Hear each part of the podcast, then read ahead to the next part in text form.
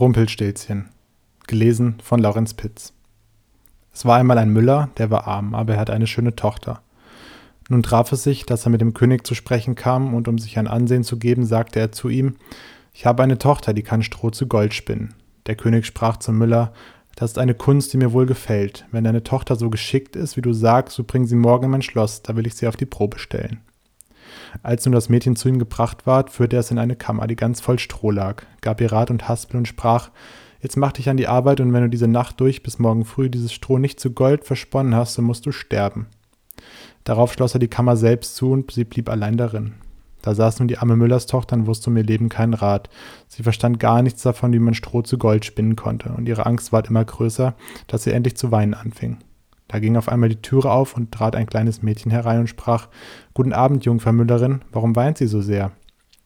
Ach, antwortete das Mädchen, ich soll Stroh zu Gold spinnen, verstehe das nicht. Sprach das Männchen, was gibst du mir, wenn ich's dir spinne? Mein Halsband, sagte das Mädchen. Das Männchen nahm das Halsband, setzte sich vor das Rädchen und Schnur, Schnur, Schnur, dreimal gezogen war die Spule voll. Dann steckte es eine andere auf und Schnur, Schnur, Schnur, dreimal gezogen war auch die zweite voll. Und so ging's fort bis zum Morgen. Da war alles Stroh versponnen und alle Spuren waren voll Gold. Bei Sonnenaufgang kam schon der König, und als er das Gold erblickte, erstaunte und freute sich, aber sein Herz ward nur noch geldgieriger. Er ließ die Müllerstochter in eine andere Kammer voll Stroh bringen, die noch viel größer war, und befahl ihr, das auch in einer Nacht zu spinnen, wenn ihr das Leben lieb wäre. Das Mädchen wusste sich nicht zu helfen und weinte, da ging abermals die Tür auf und das kleine Männchen erschien und sprach, was gibst du mir, wenn ich dir das Stroh zu Gold spinne? Meinen Ring von dem Finger, antwortete das Mädchen. Das Männchen nahm den Ring, fing an zu schnurren mit dem Rade und hatte bis zum Morgen alles Stroh zu glänzendem Gold gesponnen. Der König freute sich über die Maße bei dem Anblick, war aber noch immer nicht des Goldes satt, sondern ließ die Müllerstochter in eine noch größere Kammer voll Stroh bringen und sprach, die musst du noch in dieser Nacht verspinnen. Gelingt's dir aber, so sollst du meine Gemahlin werden, wenn's auch eine Müllerstochter ist, dachte er. Eine reichere Frau finde ich in der ganzen Welt nicht. Als das Mädchen allein war, kam das Männlein zum dritten Mal wieder und sprach, was gibst du mir, wenn ich dir noch einmal das Stroh spinne? Ich habe nichts mehr, was ich geben könnte, antwortete das Mädchen. So versprich mir, wenn du Königin wirst, dein erstes Kind. Wer weiß, wie das noch geht, dachte die Müllers Tochter und wüsste sich auch in der Not nicht anders zu helfen. Sie versprach also dem Männchen, was es verlangte, und das Männchen spann dafür noch einmal das Stroh zu Gold. Und als am Morgen der König kam und alles fand, wie er gewünscht hatte, so hielt der Hochzeit mit ihr und die schöne Müllers Tochter ward eine Königin.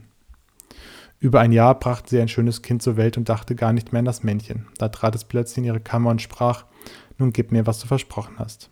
Die Königin erschrak und bot dem Männchen alle Reichtümer des Königreichs an, wenn es ihr das Kind lassen wollte, aber das Männchen sprach, nein, etwas Lebendes ist mir lieber als alle Schätze der Welt. Da fing die Königin an zu jammern und zu weinen, dass das Männchen Mitleiden mit ihr hatte.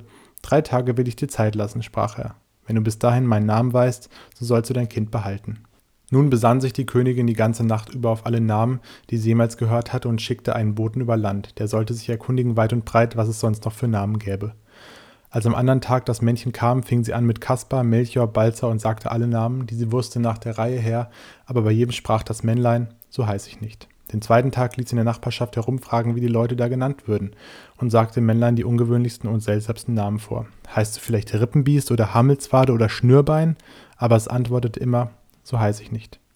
Den dritten Tag kam der Bote wieder zurück und erzählte, neue Namen habe ich keinen einzigen finden können. Aber wie ich an einen hohen Berg um die Waldecke kam, wo Fuchs und Hase sich gute Nacht sagen, so sah ich da ein kleines Haus, und vor dem Haus brannte ein Feuer, und um das Feuer sprang ein gar zu lächerliches Männchen, hüpfte auf einem Bein und schrie, heute back ich, morgen trau ich, übermorgen hol ich der Königin ihr Kind. Ach, wie gut, dass niemand weiß, dass ich Rumpelstilzchen heiße.